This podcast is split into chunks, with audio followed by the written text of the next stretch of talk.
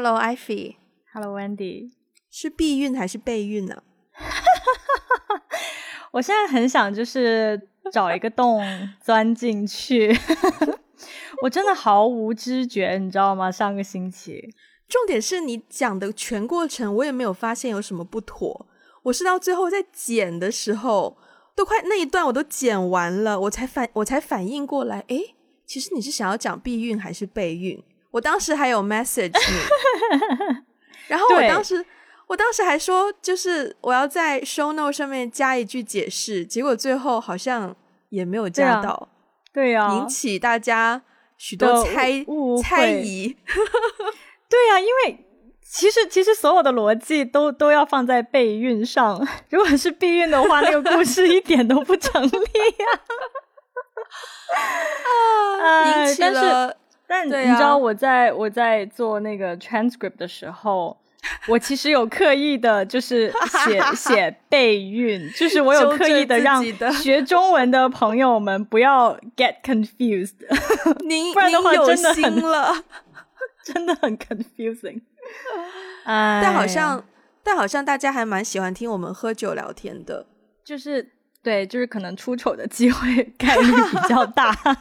所以你今天有在喝酒吗？此刻有啊，有啊。在喝什么酒？又是梅子酒啊！好，你等我一下，我去开个冰箱。好，有一点点准备啊。好。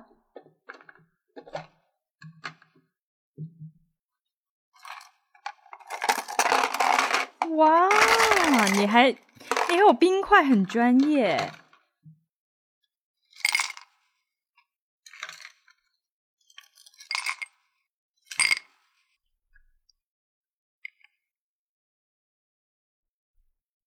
它倒出来会有一些冰块，我也以为会有声音，结果完全没有哎。对，所以其实听众听不见，但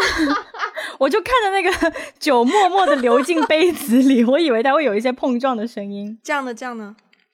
酱油，酱油。哎，我们用杯子很像哎。我的是 IKEA。哦，我记得以前，我记得以前，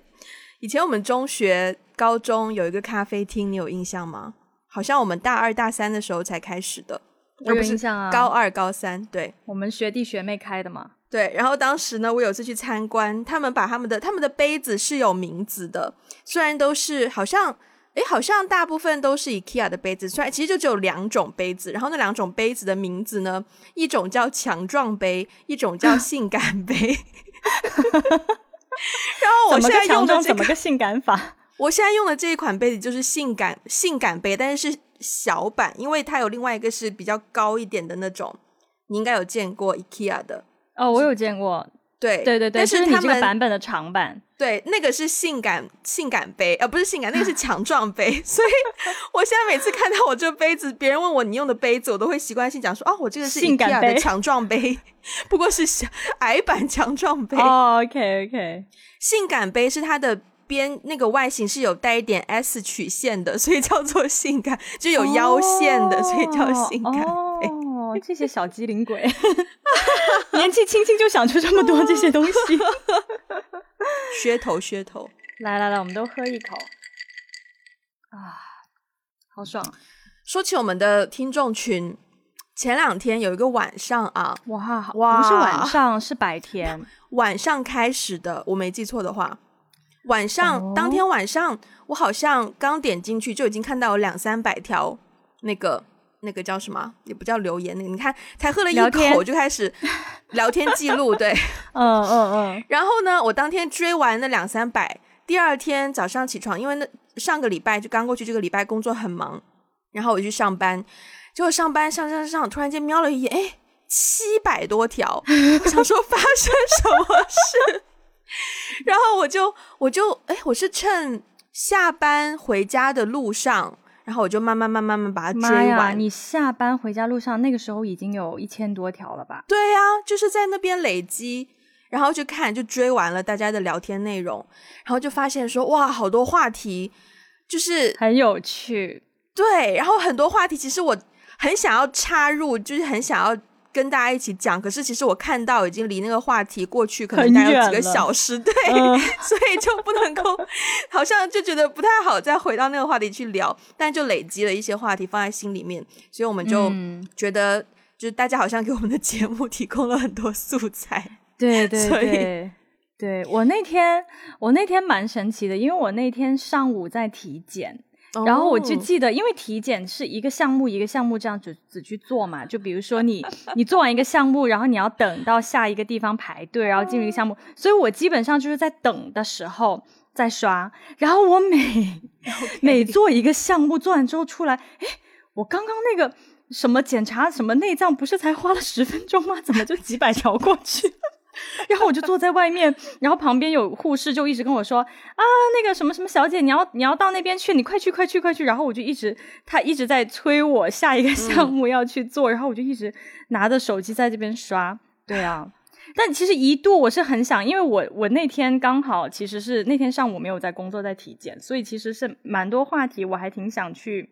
就是插一两句嘴去讲两句的，但是因为。也确实，因为大家讨论的很热烈，然后我看到大家的观点都还蛮有趣的，所以我其实当天有萌生一些想法，就是说，如果未来有机会，我们在线下就是城在线下在各自的城市去见面啊，跟大家见个面认识一下，其实真的可以去组织一些 这样的话题性的活动，大家可以出来聊一聊。然后我记得群里面不是。有几位同学就在说那个啊，就大家在约嘛啊，你在哪个城市，我在哪个城市，然后我们可以出来见面约。然后我记得群里面有位同学就是说，哎，结果到最后本来是聊一个什么跟婚恋、跟恋爱有关的话题，聊聊的都变成闺蜜群，变成闺蜜聚会，然后出去面基啊。对我第一个特别想要插入的话题，就是看他们聊的时候很想要加入。我今天呃，真的，我两口酒现在就是语言表达已经有点模糊，好想加埋入去倾。就你不觉得说插入很奇怪吗？好想你不要说好想参与讨论嘛，很想参与讨论，对，很想参与讨论的话题。第一个看到的就是关于有一个女生，好像她就说，好像大概意思就是好像呃，好像不是很有欲望想要去找男朋友。不是很有欲望想要谈恋爱，嗯嗯，然后我当时我也蛮有共鸣的，我当时看到的时候，哦，但是我不知道你的共鸣是哪种共鸣。我当时的共鸣就是就是哦，真的耶！其实我很多时候我也就是不太明白为什么要谈恋爱，就是男朋友到底有什么特别？就是我也好像比较喜欢哦，一个人挺好的。因为他讲完之后，下面就是有不同的人都说，对呀，有的时候也觉得一个人安安静静挺好的。嗯，然后我就觉得耶。嗯，对啊，你的共鸣也是这种吗？我的共鸣其实不是说不想，但是我的共鸣是他，因为因为大家后来就聊的比较热烈，然后呢聊到一趴就是说，嗯，然后就聊到说有什么方式可以去扩大交友圈，去认识新的男生、新的异性。这点我首先我这点我非常的有共鸣，因为我现在真的不认识什么，嗯，适龄的直男。对，就是我 gay friend 还蛮多的，然后对，然后呢，就是他就讲到说，不知道怎么样去扩大自己的交友圈，有的时候不管是在 dating app 或者是在一些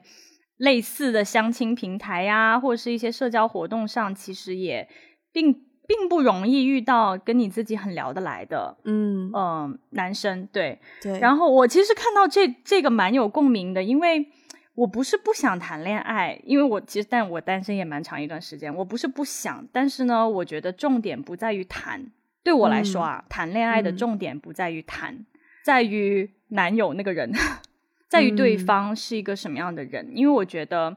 好的亲密关系是会给人带来很多很积极的力量和一些医治的，但是不好的亲密关系也会摧毁很多东西。所以对我来说，可能重点不在于。谈恋爱这个行为，这个 activity，而是在于对方是一个什么样的人，我有没有遇到一个让我觉得，呃，愿意去付出爱的这样的一个人。所以我看到那段，他们聊到后面这一段，我自己觉得还蛮有共鸣的。我看到我一开始看到他说不想谈恋爱，我就很有共鸣，因为可能，嗯，我觉得我过去就是单身的这很长一段时间，我觉得我蛮用心在寻找那个人的。嗯，我觉得我其实觉得我蛮努力在找的，嗯，就是首先像 dating app 啊，就是我很愿意去尝试啊，然后线下朋友聚会，我也嗯，至少可能三五年前我都还蛮乐意去参加的，嗯，只是有机会可以见到新朋友，但是就是因为我都这么努力了，至少我自己觉得我都这么努力了。然后也没有遇到好像好的姻缘，嗯嗯，然后在努力过后，就等于是有一种努力都白费的感觉，所以努力一段时间之后，就会觉得都遇不到，那我还努力来干嘛？而且加上已经一个人这么久了，然后也没有觉得好像，就是当时群里面有个人说，他说偶尔会有那种就是扑面而来的孤独感，我有的时候也有，嗯，对，但是。就是对啊，就我都这么努力了，但我都遇不到，那我好像我不知道我这种努力还要不要继续。但是我我后来发现那个孤独感其实是有有办法排解的，虽然说嗯有办法排解的，特别是在我工作规律之后，我就发现只要晚上十一点之前 就去睡觉，那个孤独感就少了很多。真的，大多数时候都是半夜。然后睡不着，然后胡思乱想，然后那个孤独感就会很浓烈，很浓烈。对，嗯，对我很好奇，嗯嗯，对啊，就是就是一个人一个人习惯一个人生活之后，就发现其实一个人生活有非常非常多的好处。然后有的时候看到可能身边在一起的谈恋爱的朋友，他们有的时候为一件小事要花几分钟的时间去商量做那个决定，我都会觉得哦。就是 I'm so glad I'm single，因为我不需要，我不需要花时间去讨论说我们要看什么电影，我们要几点看，我们要在哪个地方看，然后我们要先在哪里见面，等等等。就是我一个人想要看电影的话，我现在看一下，我现在突然想要看电影，我拿一下手机看一下，就是接下来两个小时在什么地方有什么样的电影，我就可以直接去了，然后一句话都不用说，我觉得非常的轻松。对啊，然后就 Yeah，就就也慢慢就真的开始会。觉得说啊，一个人安安静静挺好的，为什么非要有男朋友？嗯，明白。你刚刚说的这点，我也是有共鸣的啦。就是其实说实话，我现在还算是蛮享受单身生活的。嗯，就是说，因为很多决定，就像你说的，不需要跟另外一个人讨论，就是很多决定你自己可以完全随心所欲，你自己安排好了，你自己直接就去做就可以了。对。然后我觉得很重要的事情是，呃。我不太会有情感上的消耗，嗯，对，因为因为其实其实讲真，就是现在开始跟嗯，也是开始跟朋友一起做一些项目嘛。那其实，在工作当中，这种合作关系有的时候也会带来一些情感上的消耗的，不一定是合作，就可能你一个团队里面。如果你要管理一个团队，或者是说你在团队里面跟别人亲密无间的合作，其实也会工作当中会有很多情感情绪上的消耗。我其实有的时候会难以想象说啊，有时候工作觉得好累哦，就是跟别人做很多沟通协调，很累的时候，我回到家，我还要跟另外一个人。如果万一那个人工作也很糟糕，然后那天他发脾气，或是那天他有一些情绪上的东西，我真的会觉得我无法，就是 I can't handle。Anymore exactly，嗯，就是有的时候回到家就想自己安安静静的，你就让我躺一天，然后或者是你就让我摆烂几个小时，不要来跟我讲话。对啊，我通常工作完回到家直接开空调，然后就瘫在沙发上，可能会会开电视上一下 YouTube 放一个影片，但是也不会看，就反正就有声音放着，就就瘫在沙发上划一划手机，就是完全放空。嗯，对啊，对啊，所以其实现在这个阶段，有的时候想想会觉得啊，如果要有一些情绪上面的这些消耗，然后是来自另外一个人的，而且那个人的情绪并不是你可以去控制的，嗯的时候。现在会觉得，嗯，但当然了，我觉得一个人有一个人的活法，两个人有两个人的活法。我现在这个阶段，我只是觉得，我想象不到我能不能 handle 另外一个跟我很亲密的人的情绪。可能到可能到我进入到那个关系里面的时候，可能那个时候我可以，但是现在我光是凭想象，我会觉得好像有点难。嗯，所以那那对啊，那所以为什么还要谈恋爱呢？好问题。但是我其实想回到刚才你你说你努力过了，但是并没有找到呃很合很合适的一些一些人。我其实还蛮好奇，你通常在什么事情上，在哪一个点上？因为比如说你就是玩 dating app，你会遇到很多人吗？通常是聊到什么样的内容上，或者是说你们见第几几次面，在什么点上让你觉得哦，这个人不合适，我可以停了，可以。首先，我现在要我我觉得我现在要讲的这一些，就是这种经验，已经是可能多少年前，一八年以前，所以 是我们两个真的是 四年前，也就是我才二十八七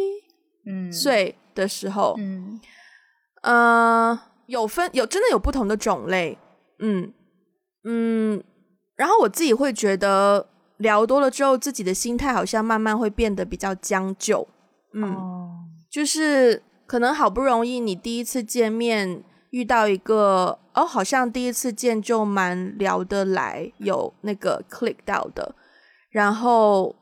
多见几次之后，呃。maybe 有发展一些别的关系，you know，可是呢，到了某一个时间，就是你你可能会想问他说，那我们现在就是有算是什么样的关系吗？的时候，对方就会说啊，我觉得现在这样挺好的，哦，有这种的，嗯，或者是嗯，大部分都是一上来，等一下，等一下，嗯，有人给我打电话，不好意思打断了。快递哦，这么晚还有快递吗？我买了蟑螂药，就我刚才录音前，就是 就发现厕所里面有蟑螂，我就吓得赶紧。嗯，对我刚刚说，就有第一种情况，对，嗯，但大部分都是就是你在 dating app 上面 match 了之后，然后一开始讲话就发现很难聊下去，就可能。当然，有的时候我也会比较懒，就直接就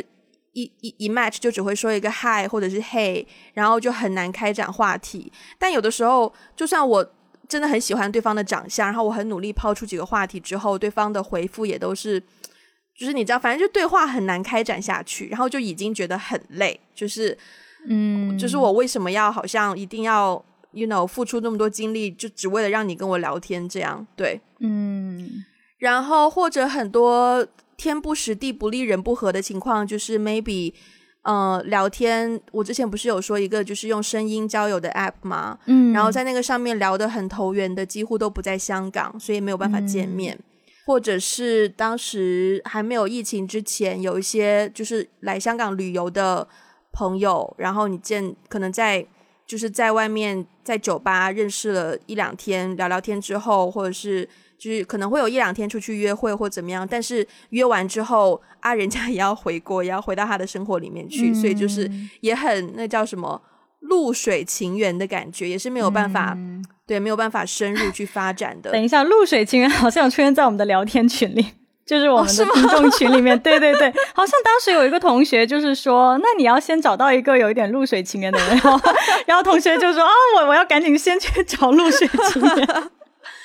对啊，就是露水要露水要发展成 serious relationship，其实是蛮难的，我觉得。对对，就是对啊。再或者就是 maybe 在很多朋友的场合，然后遇到一个朋友，结果你觉得他好像哦，就是好像你跟他眼神交流很很投缘，然后好像有有 connect 到，结果马上就会有人告诉你说哦，他有女朋友。然后就是这种情况太多了，多到我就真的是是是是，就是 I'm kind of fed up with it，就是真的不想要再对，嗯，对啊。我现在我我你你说到那个突然也是觉得好像还还 OK 的时候，突然有人会说他有女朋友之类的这种情况，我在过去几年也是遇到太多了，对。所以我现在就是我现在会嗯，如果我觉得这个人。还还不错。第一件事情我要搞清楚的就是他是不是单身。嗯嗯，对啊。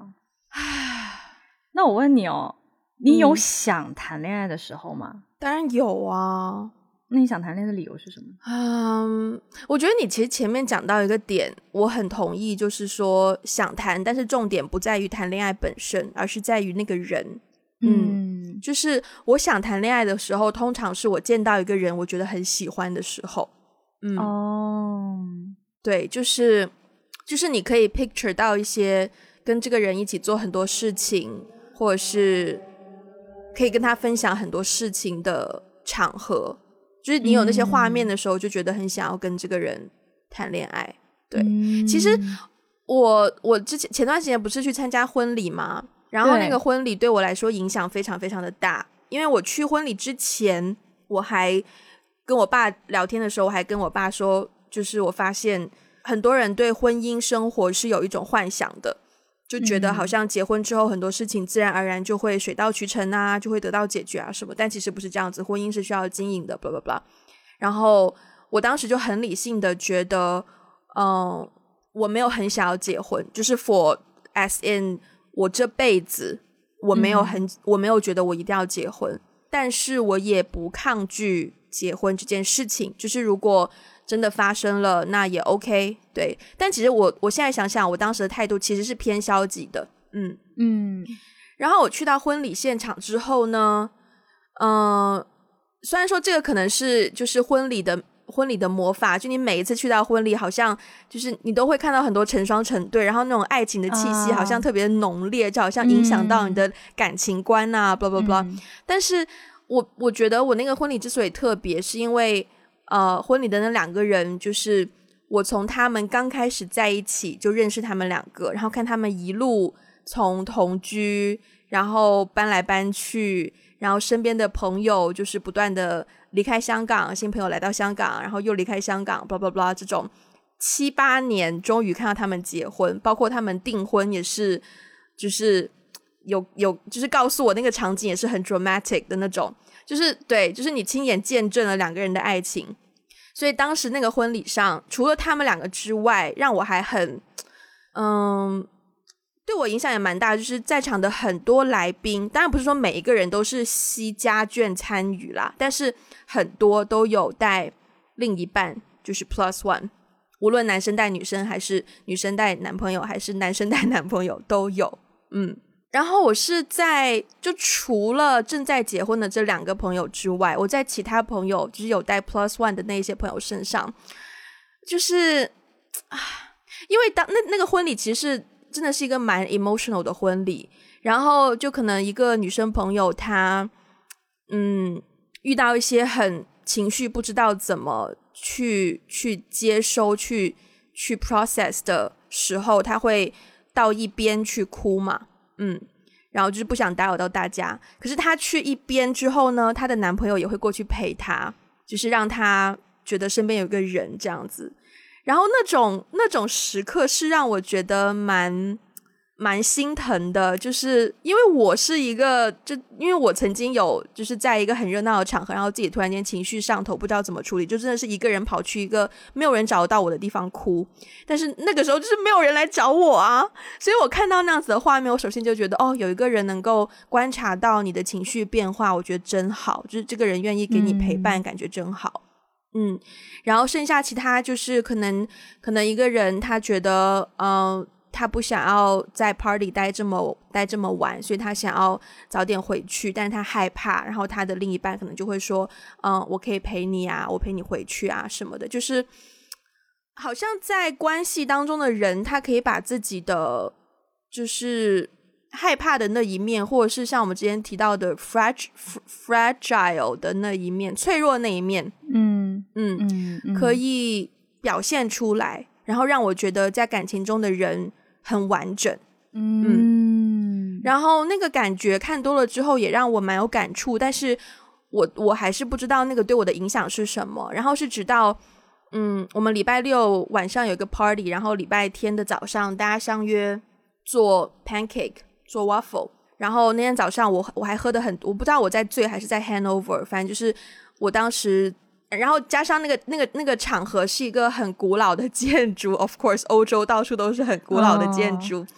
然后我就在那个建筑里面，我就拉着我朋友到一边，我就跟他讲说，我发现我好像一辈子都没有办法结婚。就是其实我大概我的原话是 I'm not marriage material，就我觉得我好像不适合结婚，因为我不知道怎么样可以进入到那样子的状态，怎么样可以就这样对另一个人毫无保留的表达你脆弱的一面等等，就这么毫无保留的把你所有的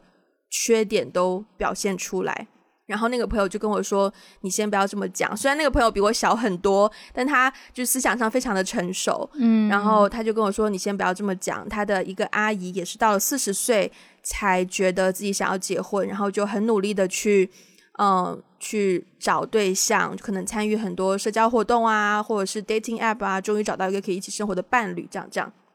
然后首先我很感动，他就是嗯，愿意。不能叫鼓励我吧，我觉得就是愿意跟我分享这样的一个事情。然后，然后他讲完之后，我就继续看着身边这些，you know，恩恩爱爱的，结了婚的，没有结婚的。然后，因为我朋友的父母也在嘛，然后他们已经是结婚不知道多少年。然后他们最开始是啊，就很多很多很多这种，就是各个年龄层的，就是一对一对的。那个恩爱，不同不同表现方式的恩爱，在我面前，然后两个人可以一起 handle 一些问题，然后会让我觉得，我好像那个心态变得积极了一点。就其实我现在如果嘴嘴巴上说我对婚姻也是，呃，没有很强求，但是来了也不抗拒，但是好像比以前那个消极的程度更正向了一点点，就是嗯，更愿意去好好的多留意一下可以遇到的。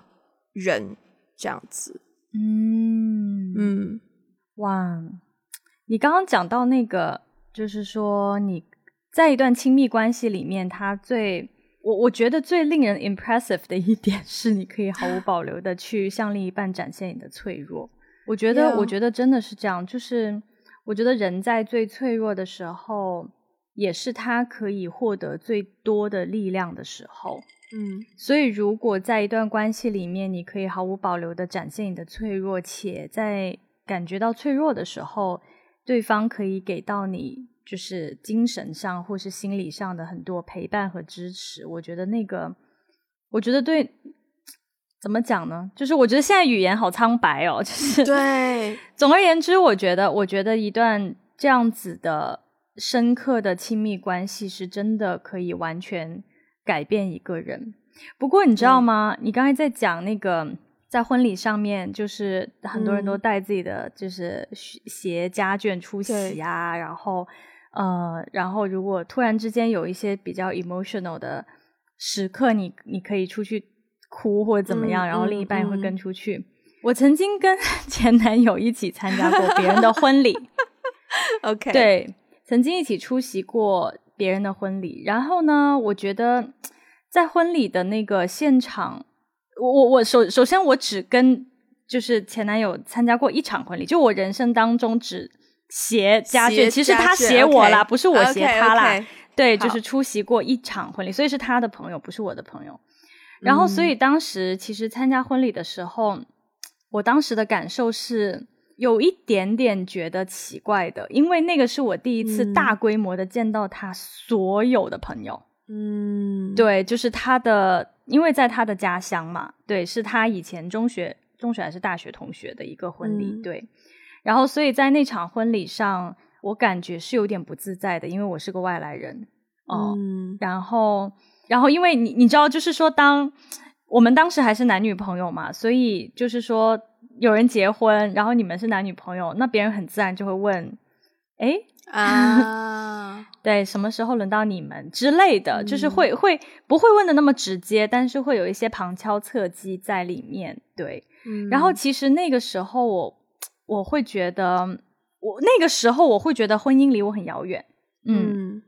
婚礼离我离我离我很遥远。对。然后中间也在亲密关系里面经历过那种，就是说，我觉得在我遇到人生当中很大很大的困难的时候，对方并不能给予我理解和支持，嗯，所以我觉得好像很难，好像很难走下去。就是当我自己情绪极其的复杂，我情绪极其的低落的时候，对方不能理解，其实。他的不理解会增加我的情感负担，因为我还要努力让他去理解。对对对，然后所以在很多那样子的时刻，会让我觉得哇，如果现在我们都不能彼此理解的话，那我们没有办法进入婚姻，因为进入婚姻会有更多更多的这些不理解等等等等什么什么的。对，但是我现在其实有一些对于这个问题，其实我现在有一些改变呢。嗯嗯，就是关于关于我以前就是觉得啊，他连这个都不能理解，那以后在婚姻里面就更加不能理解等等。在这个点上，我有不同的看法。是后来我们过了很长时间之后呢，我们有重新联，就我的意思是跟前男友啊，对，有有重新联系，然后其实有说回那一段时间我正在经历些什么。然后我发现，其实那段时间他也在经历一个真的是 tough time，哦，很艰难的时刻。可是我也没有办法理解他，嗯，就不只是他那段时间没办法理解我，其实他那段时间也很艰难，然后我也没有真的站在他的角度去理解他。所以后来慢慢我就发现，但是那段时间过了之后，我我们当然后来就分开了嘛。分开了以后，我们再。重新去聊那段时间发生的事情，我发现我是可以理解他的，他也是可以理解我的，嗯，所以我后来就有一个反思，就是说，其实这种彼此的互相理解，首先两个人在一起互相理解和互相不理解都是正常的，嗯，只是说在一段关系里面对对方的那个 commitment 有没有大到一个地步，或是你对对方的爱吧有没有大到一个地步，就是说，虽然我现在此时此刻不能完全理解你，但是我。我希望你可以跟我分享，我希望尽可能的去陪伴你。嗯嗯，对啊，所以我我我觉得当时的我没有这样子的 commitment，对，嗯，但是现在我觉得，嗯，我觉得这些年有一些变化吧，这也是其中一个我现在觉得我想谈恋爱的理由，就是说，我觉得我更有信心去 handle 一段亲密关系，就是我更有信心去爱一个人了。我以前我觉得我以前没有，就是稀里糊涂的就进入恋爱关系，但是后来发现我好难哦，这样子。我觉得你说那个理解的 point 非常非常的重要，就是，嗯，我我我我在准备这一期节目的时候，我有写，就是我想要尝试列一些细节，包括有不想谈恋爱的理由和想谈恋爱的理由，嗯，然后其中其中其实大概有三四个三个点。都是同一件事情，就是呃那种理解的感受，就是它表现形式不同。比如说，可能看到喜欢的电影，可以第一时间跟他分享啊；遇到开心的事情，可以及时告诉他；或者是遇上什么奇特的事情，如果当下两个人都在那个场合的话，可以四目相对，然后心灵相通。你有那种感觉？你有那种我有经验对吧？有啊。就是在一个场合，某件事情发生了，其他人好像不以为意，但只有你跟他觉得这件事情好像有点微妙，然后你们两个就互相看了一眼对方，然后就意味深长的表情，就是那种懂啊啊，对，就是 I miss that，就是啊，对啊，然后或者是可能他可以很敏感的察觉到你情绪开始有一点不对。然后在你还没有崩溃之前，他就他的目光就已经在你身上，然后他就及时的过来问你还 OK 吗？或者是，you know，就是及时过来关心你的情绪。当然，这我在我现在讲的好像都是对方对我，可是当一个人获得我的注意力，或者是获得我想要对他有的关心的时候，我也会这样子对对方就。我的注意力就会完全在那个人，对，就是我的注意力完全在那个人的身上，然后那个人的注意力也完全在我这边，就是那种互相那个东西，就是我觉得很难得，但是也很值得追求。嗯嗯嗯嗯，Yeah，所以当当我说到想要谈恋爱的原因，好像这种互相理解的感受是是一个我很渴望的东西。嗯，对。而且我觉得，我好像去过婚礼之后，对于这样的人是否存在的疑疑虑有小一些。我好像更加相信这样的人是存在的，只是我所在的地方和时机不对。嗯，你说到人这个点，我觉得现在很多人不想谈恋爱，其实不完全是说他不需要。虽然很多人会说我不需要，我觉得自己一个人这样也挺好的。呃，怎么怎么样？我觉得很多时候是一种他他不是逃避，但是呢是一种失望，就是说，呃，因为在生活当中我实在没有遇到什么跟自己很契合的人，然后遇到的人又频频让自己失望，或是曾经受过伤害啊，怎么怎么样的，所以会慢慢习惯了自己生活，就会觉得自己不需要亲密关系。但我觉得，对，其实其实我我自己会觉得，亲密关系其实更重要的是关于那个对方，对，而不是说谈恋爱本身。因为讲真，其实谈恋爱来来回回就是那些事情，不就吃饭、聊天、看电影啊什么。其实跟谁，其实跟很多人都能做同样的事情，但是你跟这个人吃大排档，跟另外一个人吃大排档就不是一种感觉。我觉得还是需要是那个能够在精神上跟你比较契合的人，对啊。但我觉得现在很多人不想谈恋爱的原因是，呃，其实很多人没有 live a full life，他们只 lived a partial life，就是他没有，嗯，他没有完整的去感受生活本身的美好。其实很大原因是现在很多人工作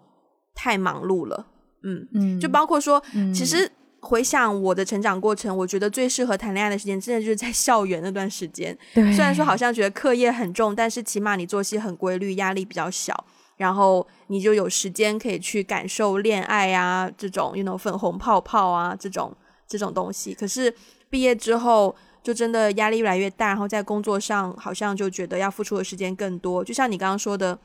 你的情绪都花在工作上，然后你工作结束之后，你就没有办法再去应对要需要动用大脑或者是动用更多情绪调整的东西，所以你要去认识一个新的人，然后再去花时间去调试。你对他的情绪，他对你的情绪影响就变得很累，所以就变成很多人喜欢培养一些比较轻松啊，或者是单向沟通，而不是双向沟通的兴趣活动，比如说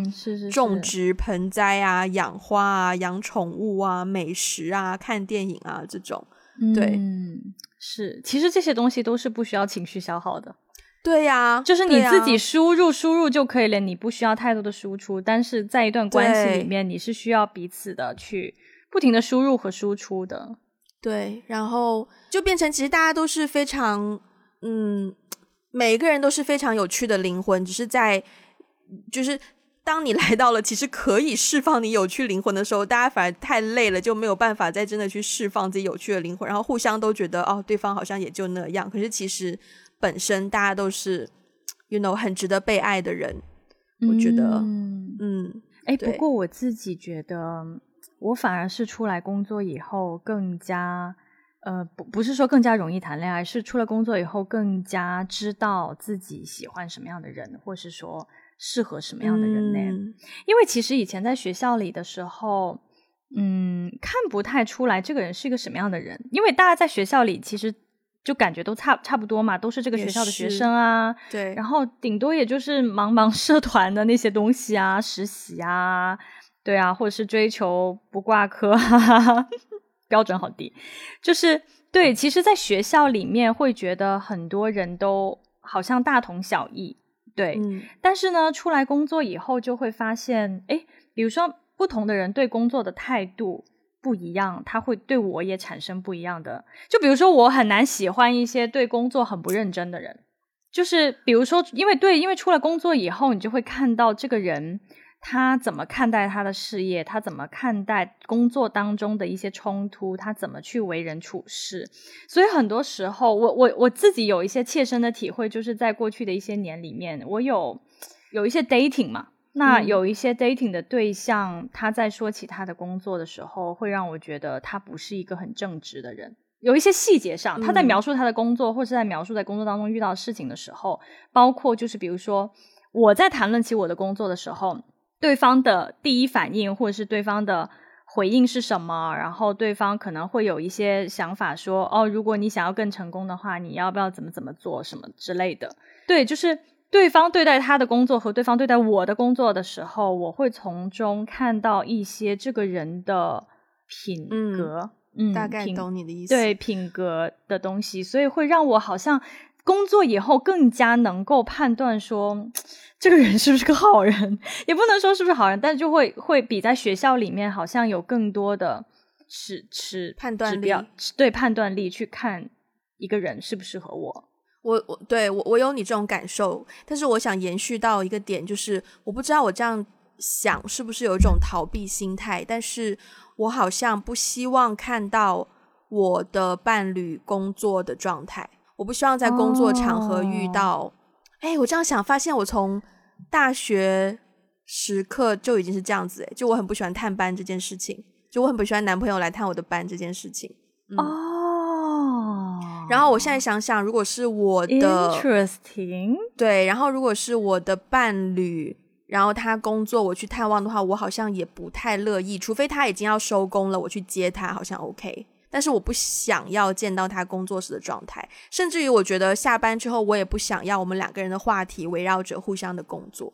嗯，哎，很神奇哎。后半部分我同意，就是下班之后不要聊工作，这个我百分之百同意。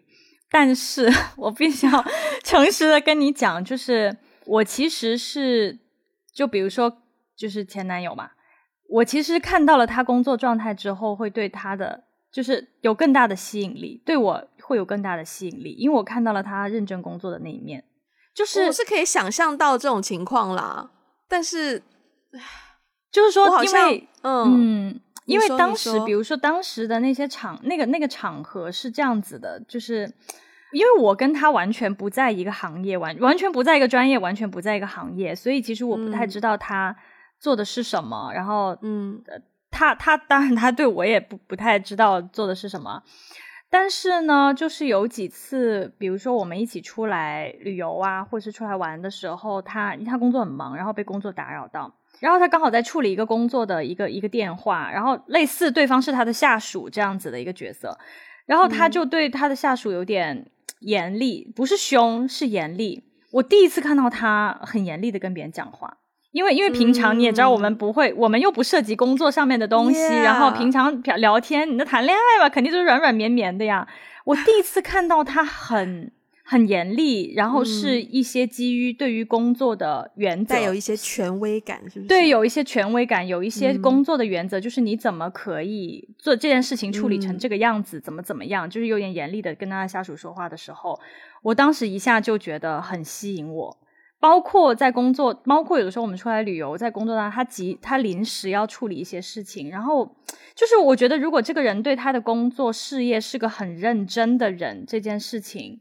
会吸引我。对啊，我同意你这个点，但是你要换一个角度想，如果如果这个人是在工作当中，他处理方式，他处理工作的方式和态度，他在工作当中的人设吸引到了你。不代表他在私人生活方面也是一个值得你相对。当然，当然，当然，对他不能互换。对，对，他在工作当中吸引我，不代表这个人在亲密关系上是一个 有爱的能力的人。对，对，不代表适合，确实是，确实是。但是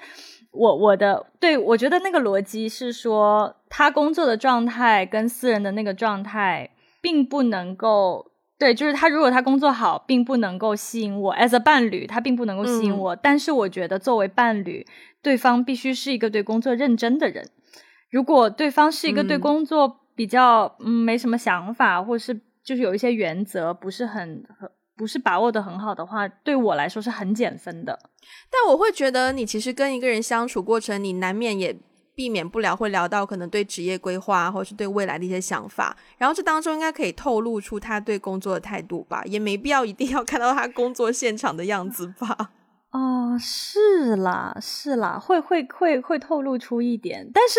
我不知道哎，就是我对我来说，如果看到对方工作的样子，我我其实会蛮对，就我也不介意让别人看到我工作的样子，就是这这件事情我是非常，我是我是非常 OK 的。我发现有人看我工，有认识的人看我工作会紧张啊。Maybe that's why 我不希望就是哎。不过我觉得这个是不是跟你的工作性质有关？就是就比如说，嗯，我不知道，就是你你比如说你现在的工作可能是在一个就是公司一个体制制度里面，但是比如说你要做一部电影的时候，就是我我举个例子啊，比如说你在拍拍片。然后你不希望他探班，嗯，那因为在我看来，我觉得做电影、做创作的工作，他是需要就是需要一个人安安静静的。啊。那如果你另另外一个人总是去探望，其实会造成一定程度的干扰和打扰。但是我之前啦，不是现在，就是我之前的工作不不太涉及很多这种需，我基本上都是团队工作嘛，就我也不我不太需要一个安静的时间去做一些创作，我不需要有情感投入，对。就是我就是一个没有理性，我是一个没有感性的机器人，我就是可以纯理性跟你聊逻辑。所以当你来聊逻辑的时候，对方在不在无所谓的呀。其实啊，咱就聊事情。Maybe，Maybe，对我我好像对我我我好像大部分工作状态会是那种需要很强的集中力。的时刻，然后如果那个时候有人来探班，我就会觉得分散我的注意力，然后我就会觉得，然后我自己又希望不要表现出我的注意力被分散，所以就会变得比较紧张，然后觉得不太自在。嗯，理解理解。你记不记得，就是我们在群里面，我不知道你有没有 follow 到那一段。我我之前在爬楼梯的时候，我在看我们群聊天的时候，有一个。有一个点讨论到一个点，我觉得蛮有趣的，就是嗯，大概意思就是说，有一些女生表示很有共鸣，就是找不到呃适合的男生。然后呢，大家就有有有丢出一个观点，那个观点其实也是现在在社会上很普遍、很主流的一个观点，就是关于什么 A 男 B 女 C 男的一个一个点。就比如说，在东亚的环境里面，男男性都会倾向于找比自己可能在事业上或各各各方面比自己稍微弱一点点的女生，但女生呢又希望找比自己强一点的男生。但是在大城市里面，在大城市里面，比如说，如果把人按照能力和社会经历、社会标签去分类，分成 A、B、C、D 的话，那有很多 A 男和 A 女。那 A 女想要找 A 男，但是 A 男偏偏找了 B 女。嗯嗯，对。然后呢，B 男呢又会找 C 女。结果最后就是在城市里面，大城市里面发生的事情，就是大部分单身的都是 A A 女和比如说 D 男。D，嗯，对，D 男可能不一定在大城市里，但是总而言之，我们现在社会上如果把人就是在婚恋市场里面，如果把男性和女性把人。贴上这样子的这种社会标签的话，剩下来的就是这样子。那 A 女呢又不想将就，不想找 D 男，所以就有很多人单单了下来。你你你对于你对于这样子的分类，以及这样的分类导致可不是导致，就是说这这种现象，很多人会认为这是大家没有办法谈恋爱的原因。你怎么看这个？你讲到这个，让我不自觉联想到很奇妙，好像是。有有某一天在办公室里面，因为我们在聊就是刚结婚的这个朋友嘛，然后他我老板也认识他，然后我老板就突然间就说，就是其实我们现在想一想，嗯，自由恋爱然后进入婚姻这件事情，在人类发展史上是非常非常非常非常非常短的时间，就是自有人类以来，然后我再仔细一想，你不要说。自由恋爱，包括其实婚姻、一夫一妻制，然后这些东西都是一个在人类发展史上来说是一个很新的东西。嗯，然后我退到一个比较大的角度再去看，像你刚刚说的什么 A 男 B 女 B 男性，首先我觉得这个东西很愚蠢。嗯，然后，然后，但不能说讨论他的人愚蠢，我觉得愚蠢是。这件事情已经发展成这样，而且还令到很多人不自觉的要去想这件事情，嗯，很愚蠢。对，就是是发展成这样，这个这个这个这个状况很愚蠢。对，就是婚姻是一个很社会化的东西，可是婚姻不是关系的全部。我觉得婚姻它本身是为了达成一些社会，实现一些社会价值才存在的。可是它不等于爱情，它不等于恋爱，然后再加上太多人推崇，就特别是经历过一些安排婚姻这种时代之后，大家好像对于自由恋爱这件事情又把它推到一个更加高尚，好像非自由恋爱不可的地步，就变成好像每个人都觉得哦，我一定要拥有一个我自己选择的对象，然后然后跟他一起步入婚姻的殿堂，blah blah blah，就变成它不再是一个那种叫做。呃，dynamic 的状态。嗯嗯嗯，我们在讨论这个问题的时候，其实已经把自己限制在一个很被社会框架束缚住的圈套里面，在聊这个问题。但是我觉得爱情本身，嗯，它是远远超出这个范畴的。嗯，如果你追求的只是完成结婚这种社会化目标的话，你去按这个框架聊，我觉得没有问题。但如果你嗯追求的是遇到一个和你呃心灵相通、话题可以共同聊、可以互相理解的人，去分享你们对生活的看法、对世界的看法，然后因为互相很投机而决定要一起结婚，去共同完成一些社会化目标，比如说成家、生小孩、养小孩这种东西的话。那你就不应该用这个圈套束缚住自己。我相信有很多人跟我一样没有在管这个圈套，但我也相信，因为我曾经也很 care 这件事情，我也曾经觉得我是不是就是把自己逼到一个以前不是很流行什么什么圣女吗？什么圣斗士什么的吗？嗯，对。但是后来。就慢慢觉得，但我就是 I can't help it，就是我就是这样的人，我就是有这样的追求。那对比之下，我好像没有办法，没有办法，就是让自己变得不像自己，然后让自己变成一个 you know B 女、C 女、D 女这样子。对啊，所以我跳脱那个框架之后，我就会嗯，That's why 我说，我觉得，我觉得我我心中想象那个人是存在的，只是天不时地不利，嗯。嗯，对，嗯，我觉得这个很有这个这个话题真的很有意思，是因为呢，之前呃有不少人给我推荐过各种各样的 dating app，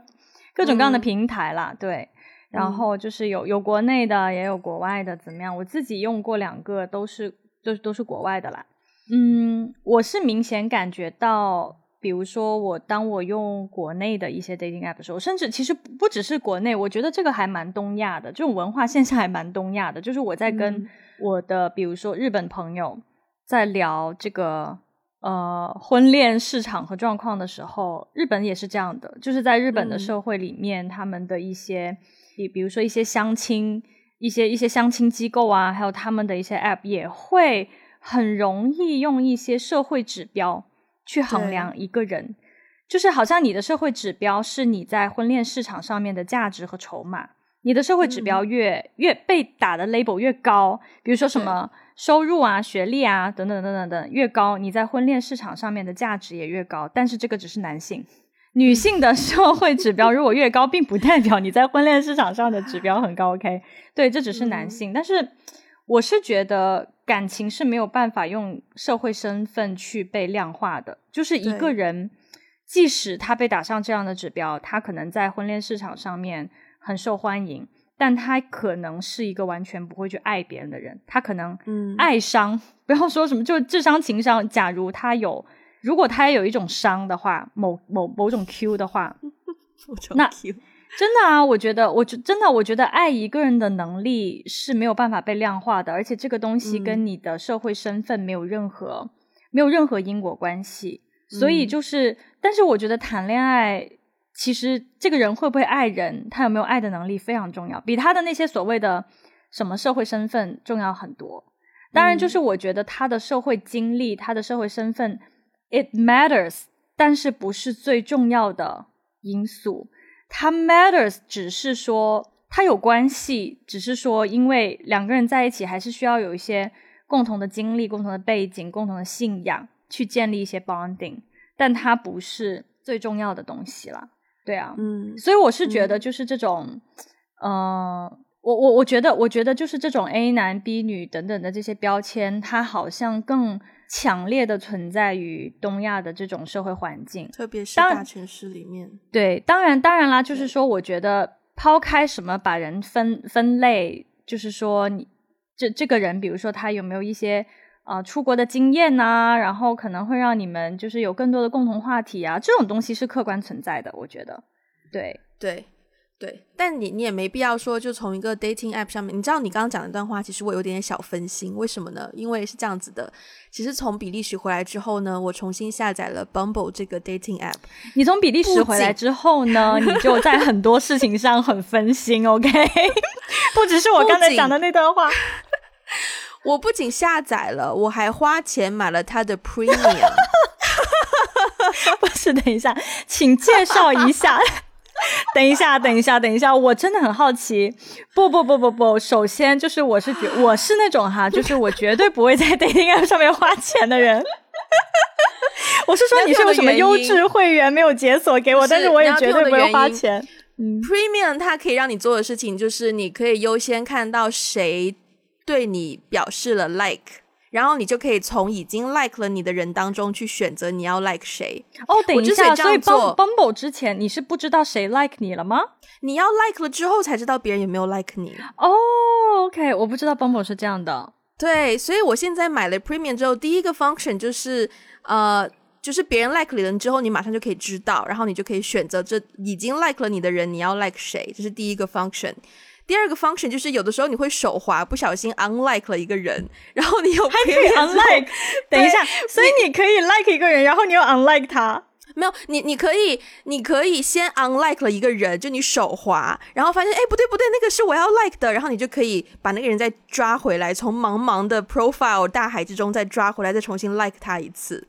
对，就是有这种这种功能。我之所以我必须要讲，我之所以要买，是因为我在 quarantine 那九七天里面。我没有买 Premium，但我下载了 App，然后我非常非常非常之就是绝望，因为我七天里面好像只 match 了一个，有吗？一个好像都没有。Yeah，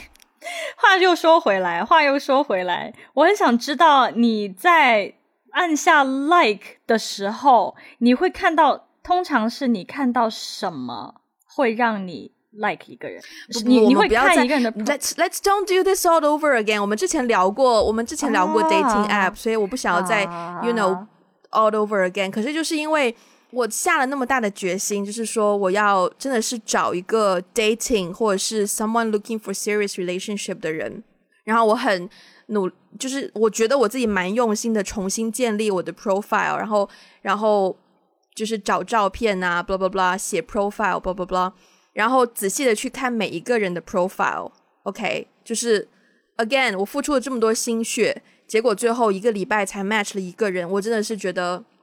就是很不 OK。然后我就我就买了 premium，想说看看机会会不会增加，但我必须要说机会好像真的有增加，真的，对。所以你买了 Y 之后，你 like 但其实我其实本来是我应该是六月十五号就从 quarantine 出来之后我买的，然后买了之后，因为它其实费用并不便宜，然后我就想说，OK，我只买一个月的时间，我定了闹钟说七月十五号我要退订，结果七月十五号当天太忙了，错过了退订的时机，所以又续了一个月，所以我要善善用接下来的这一个月，然后对重新去，you know。仔细看一看，like 我的都是一些什么样的人？有没有我也看对眼的？然后 maybe 可以试着约出来喝个咖啡看看。那你会把就是 looking for serious relationship 这样的话写在你的 profile 里面有啊，我有写啊，就是非诚勿扰。对啊，嗯，我觉得 Bumble 比较好，就因为它是女生主动嘛，你必须要你们 match 了之后，女生必须要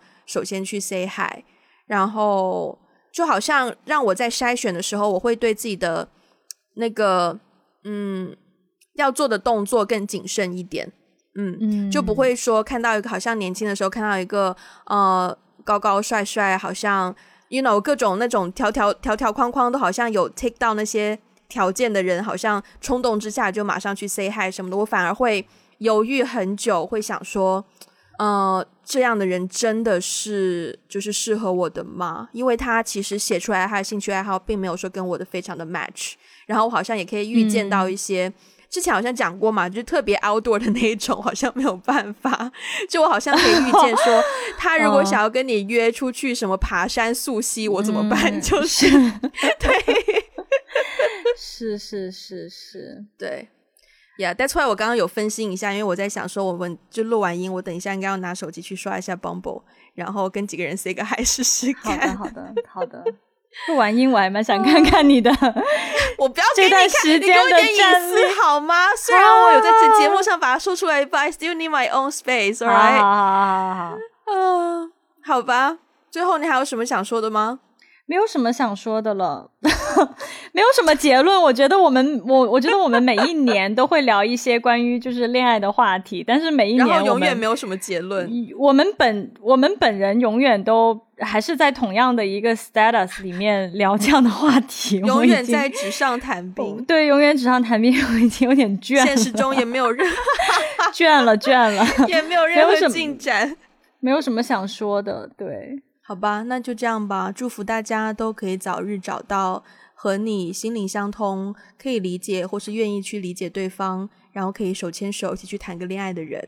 那我们今天节目就到这边。如果你喜欢我们的节目，欢迎去 Apple Podcast 给我们个五星的评分，留下你的评论。如果你需要我们中文的 transcript，可以去 Patreon 还有爱发电。那也欢迎大家去 follow 我们的 social media，包括。嗯，Instagram、Facebook 还有微博，如果想要加入我们听众群，就是节目一开始聊到了那个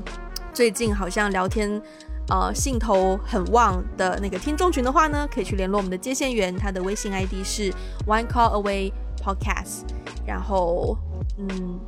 对，那今天就到这边啦，下次再见啦，拜拜，拜拜。